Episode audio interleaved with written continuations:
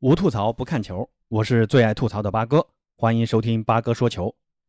昨晚法甲联赛率先开打，巴黎圣日耳曼在缺少梅西和内马尔的情况下，凭借姆巴佩的一传一射，主场二比一战胜了排名第四的昂热队，大巴黎又一次逆转了。那今天这期的话题呢，就跟大家聊聊为什么大巴黎总能出现逆转的好戏呢？到底是巴黎的命硬，还是发挥不够稳定？姆巴佩赛季至今贡献五球四助，巴黎这艘航母真的得叫巴黎圣母院吗？咱们先说说逆转这事儿吧。那这个赛季以来呢，巴黎这已经是第三次在联赛中逆转了。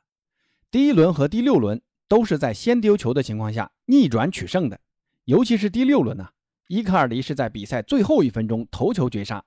那另外呢，第七轮阿什拉夫也是在比赛最后一分钟绝杀对手，避免平局。帮助巴黎全取三分。那如此高频度的反超绝杀对手，连马竞这种硬汉球队跟他们相比也是相形见绌啊。马竞在西甲第三轮和第四轮都是在比赛最后一分钟绝平和绝杀对手，但这两个绝杀其实都没巴黎来的让人信服啊。一个是对手的乌龙啊，一个是极具争议的超长补时进球。那为啥巴黎在联赛总能逆转呢？那首先肯定就是球队实力的体现啊。巴黎的球员实力在法甲乃至整个欧洲都是超一流的，在联赛实力较弱的法甲，在实力较弱的法甲，这帮球员可以把个人能力的突发闪光转化为进球的几率相对就大一些。毕竟你实力摆在那儿嘛，有的时候你露个破绽，这帮巨星就能抓住你的漏洞打进去。第七轮阿什拉夫的第二个进球，对方就根本防不住，这速度跑起来你拽都拽不住，这根本没法防。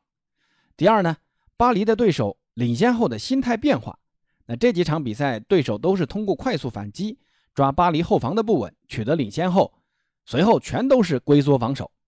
可能就里昂那场好一点啊，但以巴黎的进攻力度，你能防多久呢？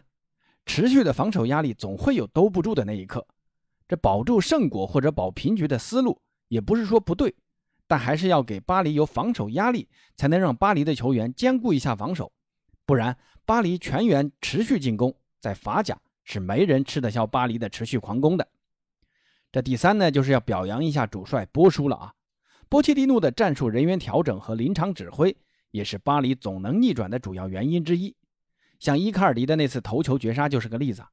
当时迪马利亚在右路已经显出疲态了，梅西当时已经因为有伤啊被提前换下来了。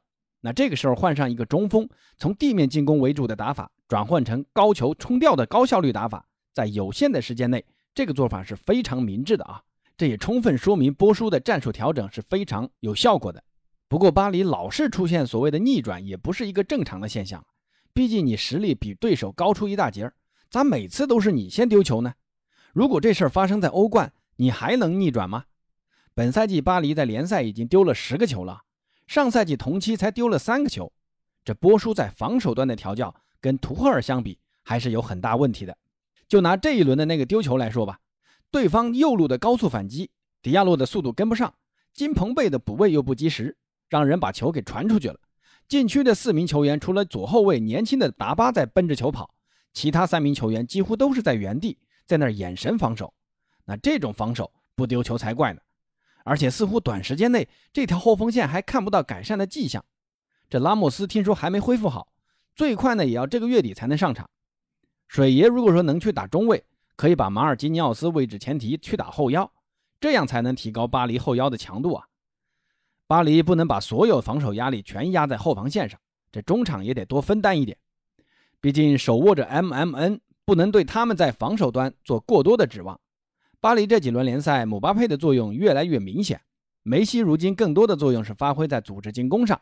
这内马尔的状态呢，又时好时坏，不够稳定。三叉戟具备稳定终结能力的只剩下姆巴佩了。姆巴佩在最近的三场比赛，两场国家队，一场法甲，每场比赛都能贡献一传一射，非常的高效稳定啊。姆巴佩是一个典型的团队型球员，需要有人帮他传球。他自身呢也是非常善于跑位，懂得利用速度和卡位来创造机会。国家队有本泽马，这俱乐部有梅西，都是善于传球的好手。再加上姆巴佩的射术也是非常的精湛。所以你看，姆巴佩的数据是三叉戟中最亮眼的，但要戏称巴黎叫巴黎圣母院，还是有点草率啊。毕竟角色定位不同嘛。那朋友们对于巴黎圣母院这个称号是怎么看的呢？希望在评论区留言交流。好，这一期节目就先聊到这儿吧，咱们下期见。